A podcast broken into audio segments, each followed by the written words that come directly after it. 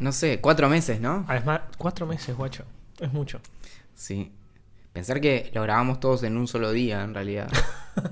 Te digo que Y los vamos es, largando. es imposible porque no me daría la cabeza, pero sería increíble. ¿Qué tal, ¿Qué tal si una vez grabamos tipo como 24 horas seguidas?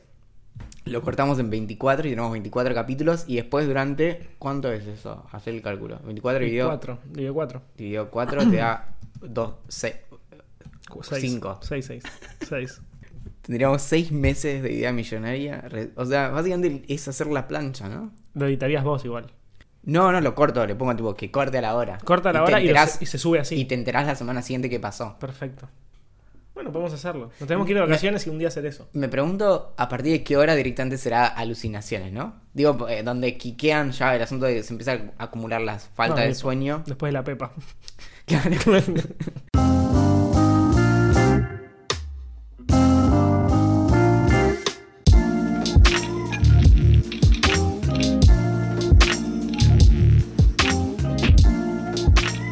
Esta es la historia de una idea que un día se volvió millonaria. Le tomó 16 semanas, pero como una polilla que un día salió de su capullo, este podcast está listo para mordisquear tu ropa y, y en última instancia, hacerte sentir que todo este tiempo, dinero y esfuerzo fue en vano. Yo soy Valentín Muro, pero eso no es realmente importante, como tampoco lo es el hecho de que los cuervos que se tienen en cautiverio pueden aprender a hablar mejor que los loros, o que en los supersónicos Ultra, la madre, tiene 33 años y su hija mayor, Lucero, 16, por lo que fue madre adolescente, o que los trailers de películas originalmente se pasaban luego de la película y por eso se llamaban, bueno, trailers. Pero lo que sí es realmente importante es que finalmente esta dupla explosiva, creativa, ligeramente corrosiva y muy probablemente ilícita pudo reencontrarse. Hoy, como tantas otras veces, pero como ninguna otra, puedo disfrutar del fin de la ausencia del yogur en este desayuno auditivo. De la pizza de mis ojos, Qué del nominado a los premios Hacker Bebé 2017 y ganador en 2018. Es mi compañero, aliado y bartender favorito, el inexplicable Axel Marazzi. La- creo que es la mejor presentación que hiciste hasta ahora. Nunca parás de superarte. Te quiero mucho, Valen. Por suerte volviste, porque no podía más. Era. Estabas de viaje y yo, me sent- yo sentía que todo el tiempo te estaba incomodando una, una caipirinha. Entonces yo abría Telegram para escribirte y decía, no, esto, esto le llega en el medio de estar, aunque fueran las 3 de la tarde, está, está al lado de una cascada. No, me, me hubiera encantado, pero no siempre fue así. Igual lo más, lo más gracioso de todo eso es que fui a un hotel all inclusive, a un foro de seguridad informática que organiza ESET, que es una empresa que la, el antivirus, y, y había una cascada adentro del lobby del hotel. Entonces, ¿viste cuando decís? Es mucho.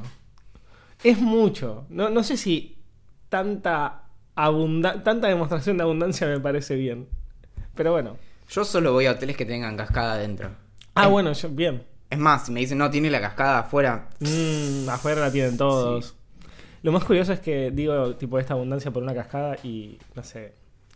no- sinceramente no sé cuánto tenía, pero ponerle que tenga 50 hectáreas y en el proceso hay como. En todas esas hectáreas hay canchas de fútbol, piletas, pileta techada, cancha de básquet, cancha de tenis, cascadas afuera, ¿Polo? cancha de golf. ¿Polo? No sé si hay cancha de polo. ¿Badminton? Faltarían los, los caballitos. Capaz había caballos también, no sé. Hay, hay un lago adentro. Pero un lago grande, ¿me entendés? No tipo uno chiquitito artificial. Es, es- era gigantesco. Está bien. ¿Tenían cricket? Seguro. Es muy barato hacer una cancha de cricket. Y lo, y lo más raro, porque si vos me decís, bueno, si en estas 50 hectáreas hay miles de personas, tiene lógica. Lo que pasa es que no había nadie. Vos podías pasar. Vos podías ponerte a pasear por el lugar. Yo la verdad no tuve tanto tiempo, no conocí demasiado. Era como foro, restaurante, habitación. A la noche tomamos algo, sí, pero nos acostamos temprano. Y, pero en, en los momentos que caminé de un lugar a otro, porque por ejemplo el foro se hacía medio lejos, el restaurante estaba medio lejos, no te cruzabas con gente más que empleados. Es muy, es muy, muy, muy raro. Hablé con unos pibes, ponele que son argentinos, porque lo- no, no entiendo nada del portugués yo, la verdad. Y hablé con unos pibes. ¿Hiciste el esfuerzo? De- Sí, hice un poco el esfuerzo, pero te hablan con toque rápido y O decís, sea, "Déjame". el- igual es, es muy fácil. Yo estudié portugués A y ver. básicamente consiste en tenés que agregarle iño a todo. Por ejemplo, tu, tu, tu nombre en portugués sería. Valentinho Muriño. ¿no? Me encanta. Eusinio Valentinho Muriño. El. Y así, así todo el podcast. Y así. Y eh, eventualmente. ¿Viste los juegos esos en los que eh, te van mostrando cositas en la pantalla y vos tenés que ir como pegándole? Sí. Es igual. Entonces, en algunas le vas a pegar, en otras no, pero un poco se va a entender. Entonces, es que Exacto. vos tenés que decir Me parece muy caipirosca. e- e- Claro. efectivamente. Sí. Bien. ¿Y ¿Era solo para hackers? Eh, el foro era para periodistas, pero estaba la- las ponencias las hacían eh, hackers buena onda. Hackers que trabajan para ESET descubriendo antivirus y concientizando a la gente. Y a digamos. vos te invitaron como hacker, ¿no? A mí me invitaron, no, lamentablemente me invitaron como periodista. Me encantaría ser hacker. Están faltando a, a- a tu reputación. Sí, mi reputación hacker, casi hacker. ¿Cómo, es, e- ¿Cómo fue que ganaste un premio? Es así, en una de las, de las ponencias, donde mostraban un demo de cómo hackear, si no me acuerdo mal, era un Smart TV con un ransomware. No mostraban cómo hacerlo, sino qué sucede cuando se, cuando se hace, digamos. Cómo se bloquea, cómo te pide plata, cómo se puede solucionar y demás. Al final de la, de la charla, Matías, que es uno de los analistas de malware de la empresa, dice, bueno, vamos a hacer un juego un ransomware tomó el control de mi presentación y para poder resolverlo tienen que descifrarlo. Entonces lo que te, decía una serie de pasos. Te decía, lo más fácil es que había que desencriptarlo con una, con una técnica que se llama AES, AES, que es bastante simple a la hora de, de desencriptar. Y aparte ya hay como desencriptadores online que los buscas en Google y en un segundo lo encontrás. O sea, era como más saber buscar en Google y seguir un paso a paso que otra cosa. Hacker de Google. Hacker de Google. Entonces entrabas a un, a un paste bin, te decía un código, el, el- el- código a craquear. Yo digo paste bin. ya sé que no se dice así, pero nunca voy a dejar de decirle paste bin. Mm, qué difícil seguir después de eso. Yo voy a decir toda la vida paste bin. Muy bien, sí. Y.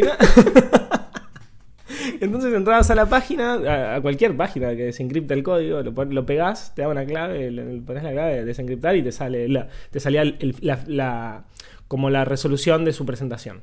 Lo más importante, la, conclusión. Y tuve que leer la, la conclusión ahí en el, eh, desde, con un micrófono, bla, bla, bla, y me gané un, un premio. ¿Te pusiste colorado? Me puse colorado cuando, no cuando gané, me puse muy orgulloso de saber buscar bien en Google, porque no era ser hacker. Eh, pero me puse colorado cuando tuve que leer la resolución. Decí- la conclusión. Decí que, que era cortita, era un párrafo. ¿No te preocupó que, que otra gente no lo haya resuelto? Te digo la verdad, yo lo resolví muy rápido. De hecho, no, eh, antes de ir a, a deci- a avisar que había, lo había resuelto, yo había tardado ponerle un minuto, real. Era, era copiar un texto, pegarlo en otro lado, apretar un botón y chau. Entonces me, me sentí como un poco contrariado, porque para mí era muy fácil y no, no sé si estaba bien que fuera, si para otras personas era más difícil. ¿me entendés? Era como estar dando un examen que era muy fácil para mí, pero muy difícil. No sé si muy difícil, pero un poco más tedioso para el resto. Claro. es Pero que bueno, fui. Igual supongo que así te sentiste toda la vida, ¿no? Siendo superdotado. Ay, qué lindo sería, boludo. No sé, ¿eh? Yo tampoco. Pero, bueno, ¿y qué, mm, qué nos puedes contar de la cultura mm, de Brasil?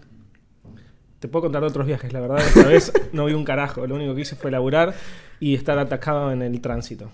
Bien, a mí me pasaron un montón de cosas interesantes también. A ver.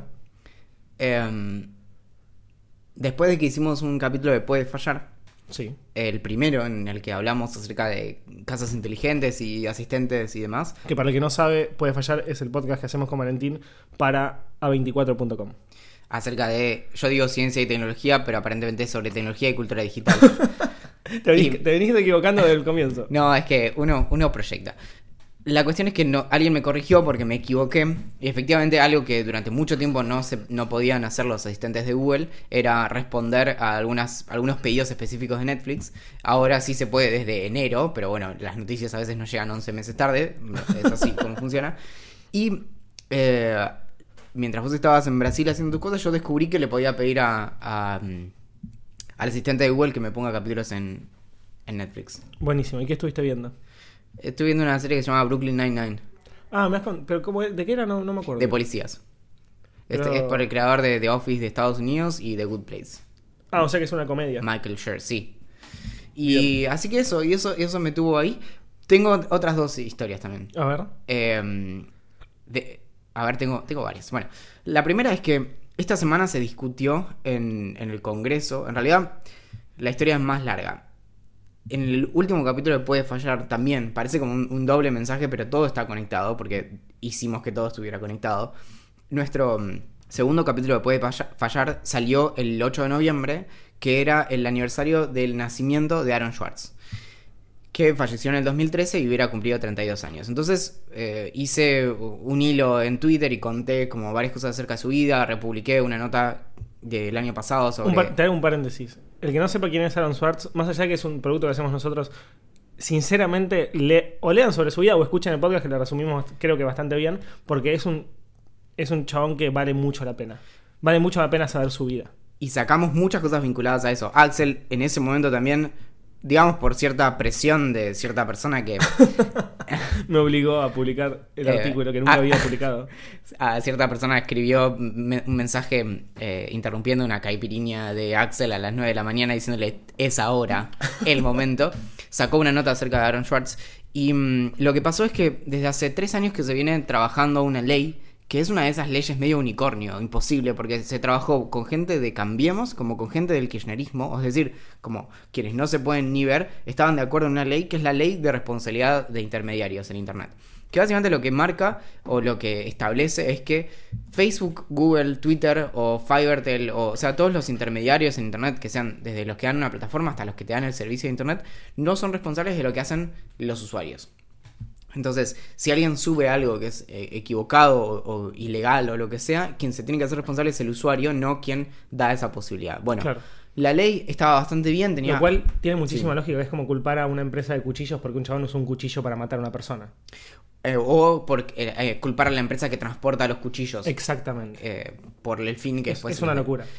La, la ley se terminó cayendo y eso, después de haber estado dos años, porque eh, se había mm, pasado, la, había sido aprobada en el Senado el año pasado en noviembre y ahora tenía que entrar en diputados, la ley se cayó, entonces no se va a seguir discutiendo.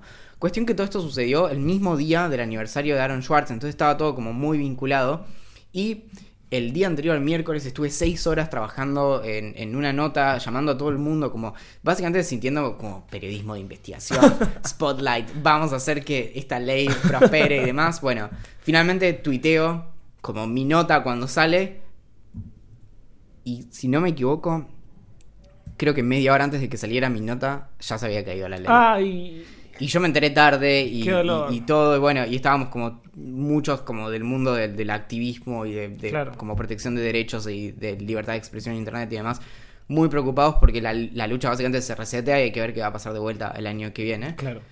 Pero creo que la parte de escribir que más me divierte es cuando hay cosas así que afecten en la vida real.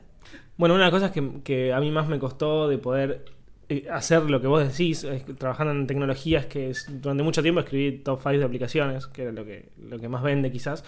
No, no dejé de hacerlo 100%, pero también eh, me pasé un poco a, este mundo que decís vos, de tratar de escribir cosas que nos afecten de verdad.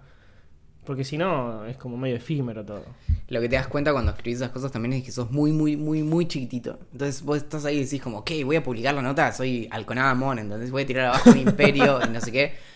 Y nada, y eh, también a- a- hace unos meses había toda una discusión por eh, unas leyes de, que permitían el, básicamente el espionaje, legalizaban el espionaje de dispositivos eh, de la misma forma que se permite las escuchas telefónicas, pero eh, teniendo acceso a tu celular. Entonces escribimos una nota y la publicamos y después, en ese caso, la ley no prosperó. Entonces, obvio que son un montón de, de factores y quizá el tuyo es el menos de menos de menos, pero... Pero todo suma igual.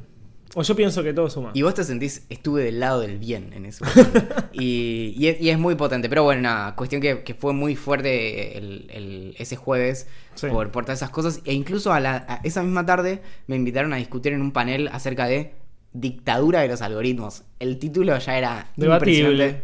Me gusta, pero debati- No. vendedor, pero debatible. No, obvio que hice un, un- un desparramo clásico de, de- de- donde, bueno, cuando arranque la dictadura de los, de los algoritmos, esto, esto y esto, bueno, unos paralelos muy tirados de los pelos clásicos.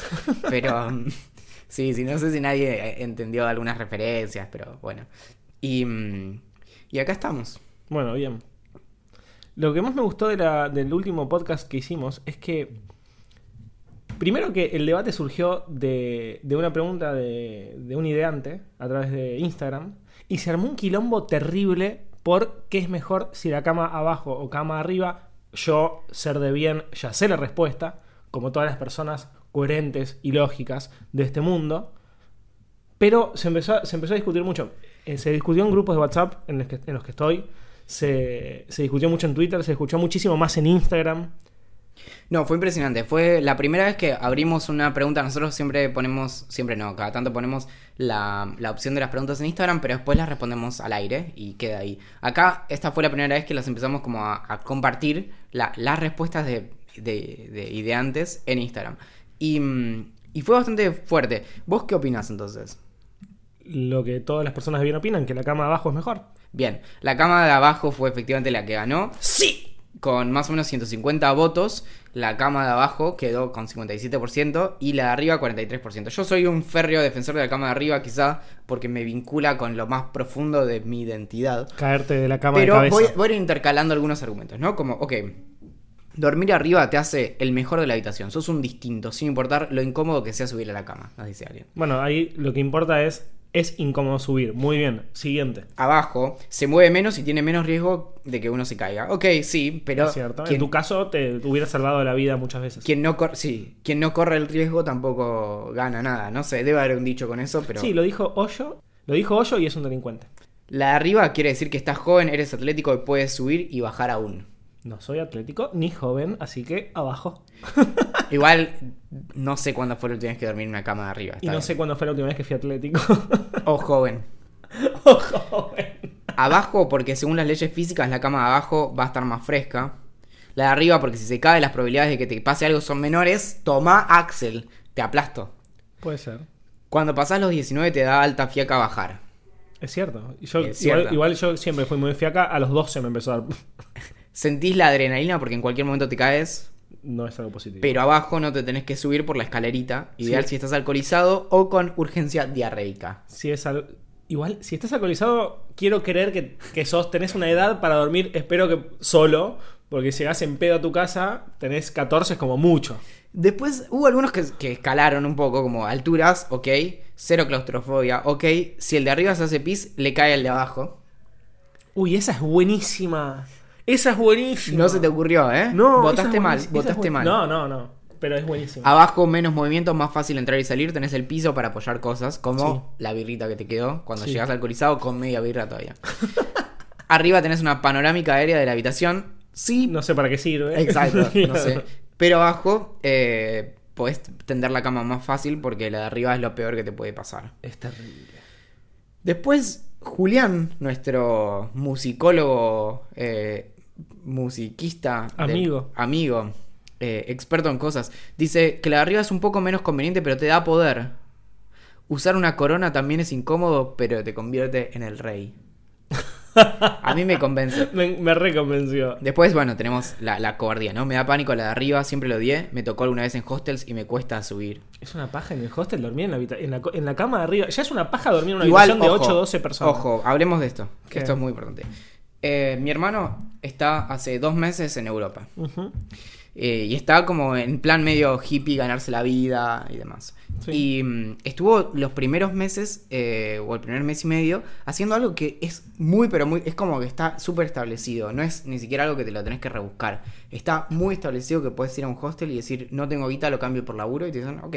O sea, Bueno, eh, no conozco muchas experiencias, pero Agustín Gutiérrez, un amigo mío, viajó bastante por Tailandia, por el, su- por el sudeste asiático, hace poquito se fue a Europa y me dijo que ni siquiera él tuvo que avisar, sino que quienes los recibieron en un momento en el hostel pensaron, a los dos días creo, pensaron que él estaba viajando por mucho tiempo y le dijeron, che, loco, mira que si vos querés dormir gratis acá y tenés unas dos horas por día para o hacer las camas, o limpiar el baño, o arreglar la cocina cuando terminan de desayunar, así, dormís gratis. Y les dijo, mira, la verdad no tengo tiempo para hacerlo, pero... vos tenés carita de querer quedarte acá. De arriba. Lo peor es que estás en un lugar increíble, porque siempre que estás en un hostel estás Claro. en un lugar increíble. Vos te querés quedar acá laburando gratis. Eh, No, gratis, laburando y comiendo... algún- Encima en algunos lugares te dan comida. Claro, bueno, mi mi hermano estuvo eh, trabajando en. Primero estuvo. Llegó a, a Alemania y estuvo en. Mi, mi hermano trabajó eh, mucho como refugiero en Bariloche. Haciendo algo que para mí es alucinante, que es subir y bajar cosas a la montaña. Entonces, tipo, o sea, no solo laburaba como refugiero, sino que a veces subía una o dos veces por día con 20, 30 kilos de harina en la espalda. No, pero tiene mucha fuerza, boludo. Yo no, Tiene- yo- a mí no me da. Tiene mucha vida. a Claro. no sé. De hecho, si en algún momento lo Yo conseguimos... hoy subí el bolso. Hoy llegué de Brasil, subí el bolso que debe pesar 11 kilos y llegué agitado. Un piso. No, por eso, yo digo que la próxima vez que veamos a mi hermano, hacemos tipo transfusión de sangre. Me encanta. Bueno, cuestión que estuvo haciendo eso, todo como la mejor onda en, en Alemania, y después se va a Portugal y también va a algo muy parecido, pero en la playa con surf. Entonces su trabajo era, escucha, pasar música de 9 a 1 de la tarde y preparar panqueques, una cosa así. No me Tipo, deprimas, boludo. No me deprimas. y Es todo viernes. muy buena onda. A la tarde ir a aprender a surfear, bueno, nada. Cuestión que eso no es la vida real, obviamente. Entonces, claro, se va, se despide a su amigo y la primera noche que despide a su amigo se va a un hostel que lo tiene que pagar, con pagar de verdad. Pagar con plata, no con trabajo. Eh, sí, entonces, bueno, hablamos esa noche, yo estaba volviendo a la facultad, entonces, no sé qué, todo bien, bueno, chao, Juli. Que descanses. A la mañana siguiente me dice, me robaron. ¡No! ¿En dónde? ¿En qué país era? En Portugal. Ay, En- durísimo, en- boludo, durísimo. creo, a ver, ¿Qué le robaron? No, bueno, por suerte le robaron solo plata. Eh, Ay, o qué sea, no le robaron, justo se había tenido, como ahora se está yendo a trabajar eh, un montón de... mm, Se va a trabajar como seis meses a un refugio en Italia, porque obviamente si, te- si, si podés, como dice el dicho, ¿no? Si podés subir 20 o 30 kilos por día eh, dos veces en la montaña, hacelo lo más que puedas, ¿no? ¿Qué dicho? Eh, Eso, ¿Qué dicho más raro? eso, eso decía, se dice en Bariloche. O sea, es, Es muy de en- en Bariloche. la montaña somos así. Bueno, cuestión que eh, dejó su pantalón muy bien doblado a los pies de la cama con un bultito que sobresalía, que era la billetera, y él dejó la mitad de su plata en la billetera y la otra mitad en un cajón con llave, pero la llave la dejó guardada en un, eh, en un bolsillito con cierre de la billetera y dijo, bueno, con esto es seguridad suficiente. Uy, no. Se levantó al día siguiente y claro, no le faltaba absolutamente más nada que la plata en el cajoncito que le abrieron con la llave y en la billetera. No, me muero. ¿Era mucho? No, era, eh, creo que en total eran tipo 100 euros, una cosa así. O sea, eh, Y es una eso, moneda. Como, Para, para una persona que está viajando es una re como moneda. estaba jugado, no tenía un mango. Entonces, Claro. eh, esta- tenía ese, ese beneficio. Pero yo, yo jamás, a mí no me podría pasar, porque yo parto, esto es muy interesante, es un problema clásico de, de filosofía. Partir de la base de que la gente es por defecto buena o mala. De hecho, la filosofía política se divide como en dos bandos. Entonces, el- No, pero pará, yo pensé que me ibas a decir. Yo parto de la base de que la gente es mala. por eso, es que eso. Ibas a decir eso. Es que la, claro, Ah, y te quiero abrazar. Estamos muy lejos ahora porque estamos grabando en otro lugar, pero no te puedo abrazar. Pero te abrazaría si te estuviera más cerca. Yo eh, pienso lo mismo. Esto es una sobresimplificación y cualquiera que sepa de filosofía va a decir, pero este idiota obviamente por eso no se recibió. Pero básicamente, so- sobresimplificando todo mucho, la discusión de, filosofía política sobre el estado de naturaleza. El hombre, cuando no está en la sociedad, ¿cómo es? Entonces Hobbes te dice, bueno, el hombre es, eh, es el, el lobo del hombre. El hombre eh, siempre está buscando hacer la guerra contra todos y demás. Y tenés gente como Rousseau que te dice, no, bueno, el hombre en estado de naturaleza es bueno, es como el buen salvaje y demás. Entonces tenés los dos bandos. Yo soy jovesiano en ese sentido. Yo me acuerdo- Yo no sabía que lo era, pero lo soy también. Tiene, igual tiene una expresión, que, que una, una- una parte que es buenísima en el Leviatán, el que dice, bueno, como todos, incluso en, cuando vos tenés el Estado, el Leviatán, justamente que te cuida, es un tercero que, que nos cuida, eh, ya no tenés que estar tanto, tan preocupado porque tenés alguien ahí que, que, maneja- que, que básicamente regula la situación. Ahora, a pesar de todo eso, vos te cruzás con el vecino en el ascensor, te saludás, yo qué sé, entras a tu departamento y cerrás con llave. Y un poco es como decirle como, ok, confío en vos, Sí. pero hasta ahí. Sí. Sí. Yo te iba a decir que no cierro con llave, pero yo no cierro con llave porque mi puerta no se puede abrir desde afuera. Pero si se pudiera abrir desde afuera, no tengo dudas de que se abriría sin llave. Y sé que no me va a hacer nada mi vecino. Es Pero. que es eso, claro. Claro. Es que a pesar de que confías, igual. ¿qué ten- o sea, ¿qué perdés más? Si confías en. Si desconfías del otro o si no confías. Entonces, volvamos a mi hermano, ¿no? ¿Qué, qué, qué perdés más? Si decís, ok, la guita me la pongo abajo de la almohada o, no sé, duermo con el pantalón, la pongo abajo del colchón, no sé, lo- Sí. no importa, algo te inventás. O si decís, no, la gente es buena, no me van a robar. Claro. En un caso, primero que nadie se entera de que desconfiaste de los otros. Obvio. en algunos casos se puede poner medio turbio. Yo te digo como, che, Axel. Como, Tenés una cara de chorro Sí, terrible. eh, no, no quiero que entres solo al baño. Mirá si, mirá si te robás el shampoo en bolsitas Ziploc. Claro. bueno, lo que yo hago cuando tengo diferentes situaciones de viajes. Viajé algunas veces, la mayoría de las veces, con mi novia y pocas veces con mis amigos. Las pocas veces que viajé con mis amigos, viajábamos todos en grupo y ocupábamos habitaciones. 100% de habitaciones mías. Entonces, donde estuviera la plata no me importaba. Pero cuando viajo con mi novia, si dormimos en habitaciones, no es el caso, no es el caso habitual, pero ha pasado. Si duermo en habitaciones compartidas, la plata, el 90% del tiempo, a no ser que yo esté en la playa en el agua y así, está conmigo. La plata está conmigo. Y eso es porque desconfío profundamente de la gente. Y más, más no, de la gente que no conozco desconfío. O sea, aquí sí. Hay algo, yo igual lo, lo llevo de vuelta al cálculo.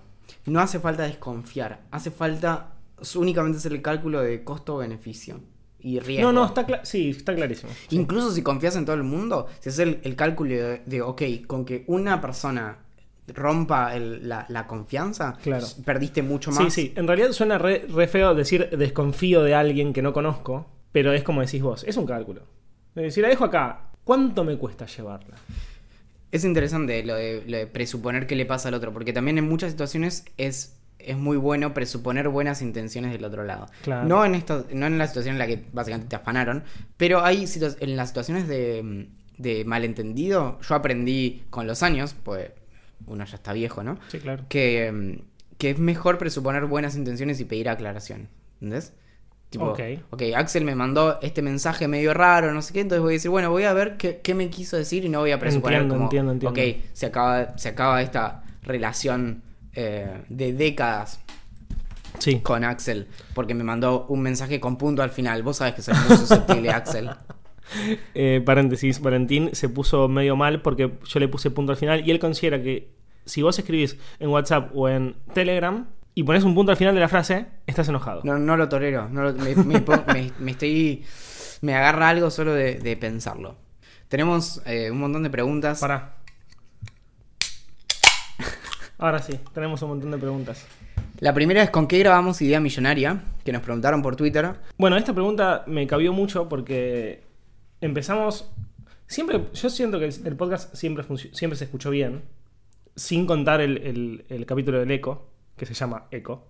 Pero fuimos updateando el setup a medida que pasó el tiempo. Lo más yo creo que uno de los más importantes cambios que hicimos fue pasar de Audacity, que nos cagó en dos oportunidades, tanto con Puede, Puede Fallar como con Idea Millonaria, que en ambos casos se escuchaba la voz medio robótica. Y eso nos destruyó porque tuvimos que grabar un capítulo dos veces. Y en muchas cosas mejoramos porque sabíamos más lo que estábamos diciendo, pero en otras cosas se pierde un poco la frescura, entonces no va ni en pedo eso. Tuvimos que grabar dos veces eh, cada uno, ¿no? Sí, dos veces uno idea millonaria y dos veces uno de puede fallar. Y, y después pasamos a Reaper, que es un software, no es gratuito, pero los desarrolladores son tan buena onda que si le das cerrar al botón de al, bo- al botón que te pide que compres el software te dice, o sea, te permite usarlo todo el tiempo. Sí, no te y lo funciona bloquean. muchísimo mejor. Después, bueno, arrancamos con ese micrófono eh, Audio Técnica ATR 2050 y mm, después pasamos a tener dos micrófonos conectados, dos micrófonos también condenser, eh, conectados a una placa Focusrite Scarlett 2 y 2 que tiene dos entradas, te permite desde ahí mismo manejar la, la ganancia y con eso se empieza a volver como, eh, es más como propio porque te permite manejar los dos canales y, por ejemplo, mejorarme la voz. Mi voz en realidad es muy aguda eh, y con esto la, la volvemos una, una voz de... Bueno, algo que no pasa al tener dos micrófonos, que se puede modificar un poco, es lo que pasó con el capítulo del eco. Claro. que fue el único que para mí sonó mal.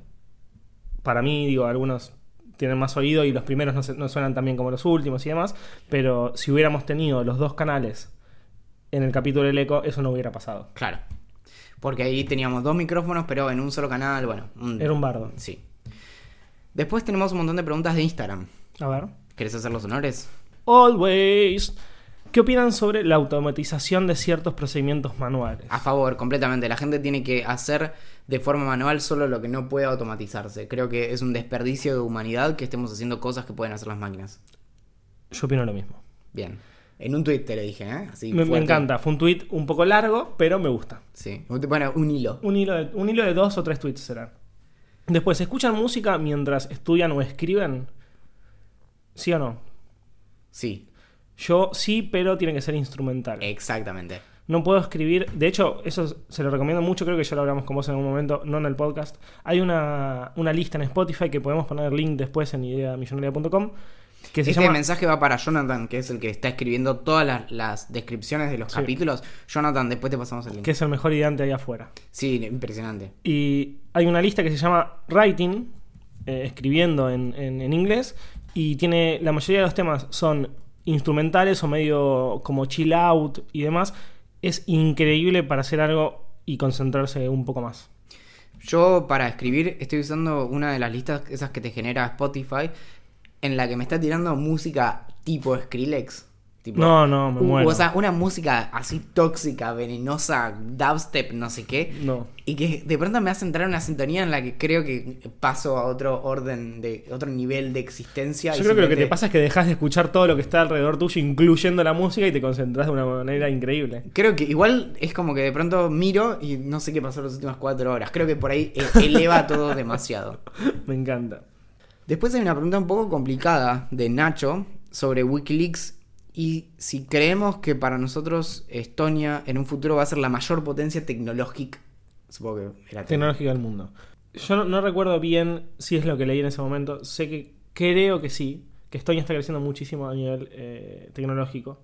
Puedo estar equivocado, pero si ese es el caso y por eso lo pregunta, no creo que alguien vaya a pasar a China o a Estados Unidos en los próximos 10 años. No, apuesta muchísimo a, a lo digital y tiene esta cuestión de la ciudadanía digital que te permite básicamente poner la base de tu empresa en Estonia, pero no tiene los derechos de ser un ciudadano. Ah, sí, era lo que había leído entonces. Claro. Ah, genial. Eh, después, respecto a Wikileaks, eh, tengo una postura bastante fuerte de- en la que, pa- para mí, empe- para empezar, me, me es muy importante diferenciar entre Wikileaks y Snowden. Porque algo muy básico. Y Wiki- Assange. Y Assange, claro. Wikileaks es, es Julian Assange, Snowden es otra cuestión. Exacto. Sobre todo porque Wikileaks suele tener un criterio muy laxo para publicar cosas y puede publicar un montón de información sin preocuparle mucho si pone en peligro a algunas personas. Entonces, por ejemplo, la- el mejor contraste, eh, esto se ve mejor con el contraste de, de Snowden. Snowden cuando decide liberar un montón de información eh, de la NSA en Estados Unidos, se lo da a unos periodistas para que ellos filtren eh, la información que les parece que tiene que publicar y la que no, y censuren todo lo que haya que censurar. Justamente para, porque si vos querés hacerle daño al gobierno, igual no necesariamente querés hacerle daño a un agente encubierto que está en Medio Oriente. Obvio, sí. Entonces creo que hay que plantearlo muy en ese lado. Nos pregunta Azul si. cu- ¿Cuándo pensamos que va a existir la teletransportación? Yo no, yo no. Te respondo con una pregunta. A ver. Si, teletranspo- si te teletransportás, cuando vos estás en un lugar, prácticamente te destruís, ¿no? Sí, desapareces. sí. Claro, y en el otro lugar te creas. Sí. ¿Sos la misma persona? ¡Wow! ¡Wow! Ya tenés de qué hablar con tus amigos. filósofo. Ahí está. Ah, me encanta. ¿Tenemos Eh, algún talento oculto? ¿Sabés que no. ca- Capaz, a medida que pase el podcast, me, me doy cuenta de alguno, pero creo que no. Yo tengo un talento oculto. ¿Cuál? Uy, Está- estamos listos para este Yo momento. siempre ¿no? estoy listo. Oh, ok.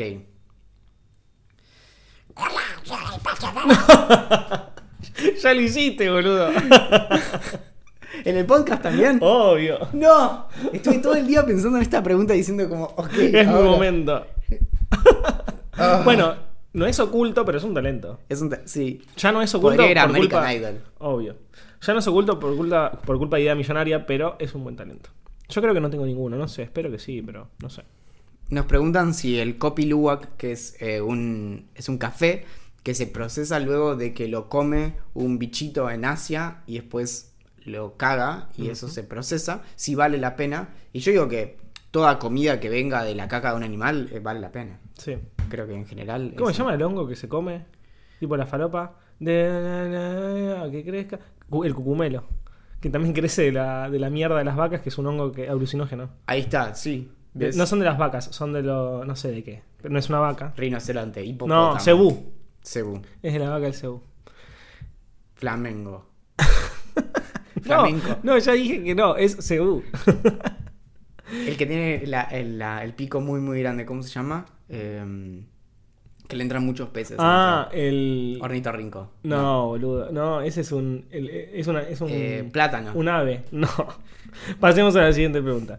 Nos tiran una idea millonaria Matías. Nos dice: un timbre en el baño para cuando te quedas sin papel o no tenés toalla.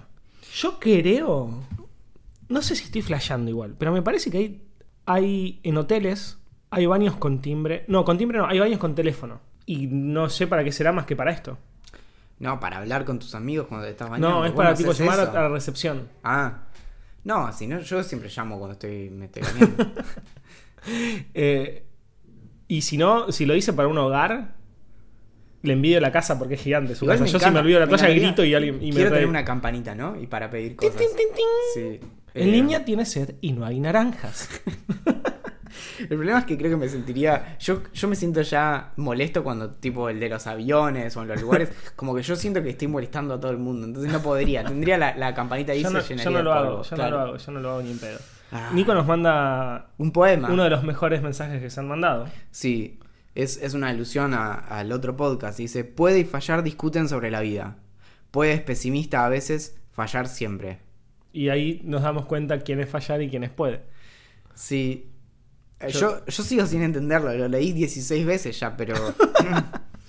Bien. Y la última pregunta de la noche es eh, de Mariano, que nos dice, sacando a Elon, porque gana por afano, ¿quién es el tecnogarca más grande? ¿Jobs, Gates o Zuckerberg? Si hablamos de buena persona o mala persona, diría Jobs. Pero yo creo que no estamos hablando de eso. Estamos Yo hablando más de productos. Yo creo que estamos hablando solo de eso. Solo de persona. ¿De Sí. personalidad? Sí, sí, sí. Entonces, porque esta pregunta la, la- la debatimos un poco antes del podcast, porque nos parecía muy interesante. Y yo también, yo pienso como Y de, vos. lo habíamos hablado un montón de veces, pero... Sí, yo- obvio, obvio. ¿Sabes que tengo ese problema? Yo ya me olvidé de todo lo que hablamos. En, Yo lo tenemos- Son 16 semanas. Lo que tenemos que hacer es después de grabar los 24 podcasts en un día, tenemos que escuchar todos los podcasts que hicimos hasta el momento en un día. No, porque sabes que hay gente que lo está haciendo y lo está cargando eso en, En bit.ly barra idea millo blog. Ahí hay un Google Doc en el que están cargando lo que decimos en cada capítulo y yo lo leo y no lo puedo creer y digo, wow, Sí. cuánta sabiduría. Sí, sí. Em, Bueno, creo que. me lo- caigo y me levanto. Yo creo que de, de estos tres, a nivel personal, yo creo que, que, que Jobs, que coincidimos. Yo creo que todo el mundo coincide que Steve Jobs no, no era una buena persona. Yo creo que era un genio. Yo soy muy Team Gates, la verdad es que me parece muy zarpado lo, lo que viene A mí lo que más me gustó de Gates es lo que hizo después. Claro, sí, No, sí, olvídate. Sí. Y Zuckerberg creo que todavía es muy pendejo. Pensar que. Creo que va bastante en esa dirección, ¿no? Como haciendo ese, ese, esa, mm, ese pledge cuando... Esa transición. Sí, cuando, no, cuando firman que van a que van a donar eh, la mitad de su plata y demás. Sí. O más, 90%, no me acuerdo cuánto Sí, es. sí, sí, sí, sí. Y por último, tenemos dos correos. Uno de Germán, que se mete también con la discusión acerca de cuánto eh, valen las cosas y demás. Y, mm, y nos pasó un artículo, después vamos a, compartir, que eh, lo que tiene interesante es eh, invertir la pregunta respecto de, de las plataformas y servicios que usamos en Internet y es pensar no cuánto pagaríamos por usar Google o Twitter y demás, sino por cuánta plata dejaríamos de tenerlo, ¿no? Y dice, bueno, eh, ¿cuánto valdría dejar de usar Google o Twitter o lo que sea? Y nos dice, yo personalmente por un millón de pesos dejaría de escuchar Idea Millonaria. Y lo, lo peor de todo es que pide perdón entre paréntesis. Yo por menos de ese millón de pesos dejaría Sí, de Germán, hacer. estaba todo bien como varios órdenes de magnitud más abajo, ¿entendés? Por un pancho y una coca, todo bien. Lo que digan estos pibes puede ser más o menos interesante, pero es un pancho y es una coca. Y no es interesante. Por último, tenemos un, mail de El Profesor. Ah, bueno, gran mail. Es tipo el de. ¿Cómo se llama? La casa de papel. Es, es el profesor, no sé, no, no voy a discutir eso. Lo, tiene, eh, el, el profesor nos dice que tiene algunos pensamientos y arranca diciendo que la filosofía está muerta. Uy, duro. O al menos está muy limitada. Claro, si lo decís a alguien que acaba de pasar 10 años estudiando filosofía, lo primero que Me piensa a- es, ok, listo. ¿Por qué no me dijiste un tiempito antes, no? Sí, no tiene ningún sentido que nos pongamos a discutir la- las cosas que dice acá en- de- sobre la filosofía y demás, pero creo que hay un comentario general que se puede hacer, que es que hay un problema por lo general con los filósofos y quienes leen a los filósofos, que hay un problema de la interpretación. Entonces, Por ejemplo, a veces es insoportable leer las interpretaciones de un filósofo que a Axel le gusta mucho, que se llama Edmund Husserl, y los husserlianos. Y, mm, y en este caso tira palos para todos lados, pero no importa. Cuestión que la idea esta de que la ciencia eh, superó a la filosofía no es nueva, y de hecho eh, Stephen Hawking se hizo medio famoso en el 2011 en adelante diciendo justamente la filosofía está muerta, y la ciencia la mató, la tiró al piso, le empezó a pegar con una pala, la agarraron los amigos y le decían, no, ciencia, no le sigas pegando a la filosofía. Y la ciencia le seguía pegando con la pala. Fue todo bastante desastroso. Bueno, Mucha sangre. Sí, sí, muy, muy terrible. Pero lo que, lo que pasa es que el, el- por lo general lo que tiene de interesante y donde creo que puede aportar la filosofía en- es en hacer preguntas y en, y en- en- creo que se complementan muy bien eh, las dos disciplinas. Sí creo que una filosofía que niega la ciencia no tiene ningún futuro. Es decir, lo que ya sabemos ya lo sabemos. Como no, no hay que darle mucha eh, vuelta a eso. Pero la apertura a nuevas preguntas es algo que es, es incluso si lo están haciendo filósofos, eh, lo están haciendo científicos, es algo intrínsecamente filosófico. Pero ahora, lo más interesante es que tira tres ideas para hacernos millonarios. Uno, una app que convierta un archivo de una película o varios archivos de una serie en un tráiler resumen. Básicamente, yo te, ¿cómo es? Te lo resumo así nomás, hecho algoritmo. Sí. Que, es un, que recomiendo mucho el canal. Para el que no sabe, te lo resumo así nomás. Es un canal de, de YouTube que resume series y películas. Así pero de una manera increíblemente graciosa. Estoy casi seguro de que se están usando. mm, Esto es googleable tranquilamente, así que si alguien me quiere contradecir, adelante. Pero que se están usando algoritmos para hacer eh, una especie de resumen de películas para generar los trailers de, de forma automática. Básicamente se puede identificar lo que está pasando en ciertas escenas, incluso desde el nivel de acción a los colores y demás, identificar lo que podría funcionar bien en un tráiler aprendiendo de otros trailers de película. Claro. Eso seguro que se está haciendo. La siguiente idea con la que finalmente vamos a, a pasar a no grabar el capítulo 17 de Idea Millonaria porque vamos a estar muy ocupados en nuestras casas con siete cascadas adentro. es sitio web de una empresa de galletitas que te permita armar tu propio surtido poniendo la cantidad que quieras de anillitos, rellenos, etcétera y te lo lleven a tu casa. Sí, es una linda idea, absolutamente implausible. claro. Y porque no, los custom eh, funcionan a una escala eh, muy complicada. De hecho, tenemos a... Lo custom tiene que ser muy caro para funcionar. Claro, tenemos a, a- a los amigos de Yaeltex que hacen pr- eh, productos de hardware custom y lo tienen muy pero muy estudiado y encuentran eso, que siempre, incluso cuando haces productos personalizados, necesitas una opción que le puedas enchufar a cualquiera. Exacto. Que lo compren todos. Después de ahí escalás a lo... Es que vos tenés la base, que sale un poco más barata, o no un poco, bastante más barata, y después tenés lo custom, que tengo que trabajar mucho para hacer esto que es custom. Quizás es el único que haga. Además hablemos de algo que es sumamente importante para mí, creo que me ha marcado profundamente en, Lo que se viene ahora seguramente es una mentira. en mi, en mi biografía. No, me estresa mucho ir a Subway, por ejemplo. Yo quiero Porque comprar... que elegir. Quiero comprar un sándwich, no quiero pasar a un cuestionario. No sé si quiero que le pongas zanahoria, hongos, jamón, lo que sea. Quiero, quiero un maldito sándwich. Sí. Entonces, ahí es donde veo que a veces simplemente querés una maldita hamburguesa o un surtido de galletitas. Para pensar. Y la tercera, Y la tercera es ventanas que sean pantallas LED con animaciones de uno mismo que responden a estímulos para simular que hay gente en casa. No, o sea, no, Ah, no, ok. no termino de ver el objetivo, pero por ahí es como mi pobre angelito para que parezca que hay gente en casa y no nos afanen, por ejemplo. ¿Es eso? si es esa la idea, no está nada mal. Pero me parece que no, porque dice para simular.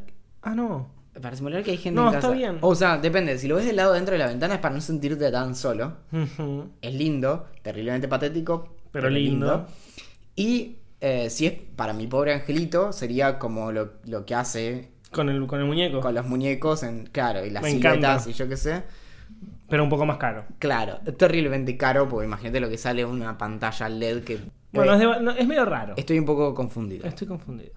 ¿Nos queda un tiempo para unas secciones o...? Depende de qué secciones. Yo creo que. Vos decís las secciones que estuviste investigando toda la semana para poder comentar ahora. No hay tiempo. Mm. No hay Bueno. tiempo. Bueno, tenía- teníamos un par de secciones. Eh, de- eh, estuvimos investigando cuando Axel estaba en Brasil si los videojuegos son buenos o malos. Buenos. Y eh, para eso entrevistamos a cinco personas que juegan videojuegos y a pesar de eso no estuvieron presos, tienen pareja estable, cada tanto aprueban alguna materia y llaman a su mamá una vez al mes. Básicamente. Periodismo son- de investigación. Bien, me gusta. Alconada Mon, Ujú, un por el premio del año que viene. Es mío. va para esta redacción. Y después, cinco trucos para pelearte con un amigo que no involucran armas de fuego o sustancias prohibidas. Me encanta. Creo que por, eh, son esas cosas que por eso, a veces son muy específicas, pero a, a alguien le puede servir. ¿no? Nunca viene decís mal, nunca viene mal. Viste cuando buscas un tutorial y decís cómo funciona. No sé qué, Es que está el instructivo para cómo, cómo, cómo reaccionar ante el encuentro con un oso, Claro. que lo, has- lo has publicado en el Telegram de cómo funcionan las cosas. Me ha salvado más de una vez. ¿Viste? Sí. ¿Y vos hubieras imaginado eso? No, claro. Yo tampoco, y después de eso me encontré con un oso. Claro, y es que sí, son esas cosas. Es, es que cuando nosotros nos sentamos acá a grabar este podcast, yo lo pienso más como una especie de deber ético. Yo no lo pienso simplemente como, ok, me voy a sentar acá y voy a decir un montón de pavadas durante una hora, sino que pienso cómo puedo mejorarle la vida a, a las personas en, en lo esencial de Al su mundo. Valentín, no a las personas, al mundo. A ver, yo cuando era, cuando era chico un día le dije a mi mamá, ¿no? Quiero hacer del mundo un lugar mejor. Y mi mamá me dijo, bueno, esto no va a tener ningún sentido ahora porque la palabra todavía no existe, pero vos vas a terminar haciendo un podcast, me dijo. Anotalo porque esto va... Y entonces yo el cuaderno lo tengo escrito cuando tenía 6 años, me acuerdo perfectamente. Y dice hacer un podcast. Y entonces ahora le puedo decir, mamá, mirá, Bien. hicimos un podcast y, y una vez por semana, una hora a la semana estamos cambiando el mundo. Me gusta. Bueno, yo lamento mucho, pero las secciones que quedaron afuera realmente quedaron afuera, así que tenemos que terminar el programa. Sí, no sin antes mencionar a- al hermano de este podcast, ¿no? Sí, puede fallar. Que ya hablamos un poquito al respecto, pero Puede fallar es el hermano de este podcast que sí terminó el secundario. es ese que cuando preguntan quién leyó para hoy levanta la mano. Es el que te ofrece primero para exponer en, en la próxima clase. Es el que explica que así no se descorcha un vino, así no se atan los zapatos, así no se sostiene un arma cuando le apuntas a la cabeza. Ese es el que ruega por su vida y te dice que no va a seguir explicando cosas que no le interesan a nadie. Esta semana en Puede Fallar hablamos de Aaron Schwartz. Y en capítulos anteriores hablamos de casas inteligentes y la lucha entre Amazon, Google, Facebook y Apple para tener un lugarcito en lo más íntimo de tu living. Yo soy Axel Marazzi. Mi nombre es Valentín Muro. Le agradecemos a Julián que hizo la apertura de Idea Millonaria y también de Puede Fallar. Nos pueden encontrar en ideamillonaria.com, en Twitter en arroba ideamillonaria, p, en Instagram en Idea Millonaria Podcast, En Facebook Idea Millonaria. en Telegram nos encuentran como Idea Millonaria. Tenemos que buscar como más lugares para estar. Sí, creo que nos estamos Tenemos que hacer que esta sección donde anunciamos lo- los lugares donde nos pueden encontrar sea eterna. Dure 50 minutos y 10 de, Sí. de otras cosas. Hacer un podcast donde solamente digamos cosas donde nos pueden encontrar, los lugares donde nos pueden encontrar. No es mala idea, ¿eh? De hecho, podríamos hacer un extra, ¿no? Que venga como, como un tráiler después, porque si recuerdan, los trailers Vienen vienen después. después. de las películas. Y nos pueden mandar mails a gerencia.ideamillonaria.com, en donde vamos a recibir sus mails y no los vamos a imprimir porque cuidamos el medio ambiente. Sí. Y quizás los vayamos a leer, o quizás no, no sabemos. A veces, a veces la vida eh, te sorprende. Atentamente. La gerencia.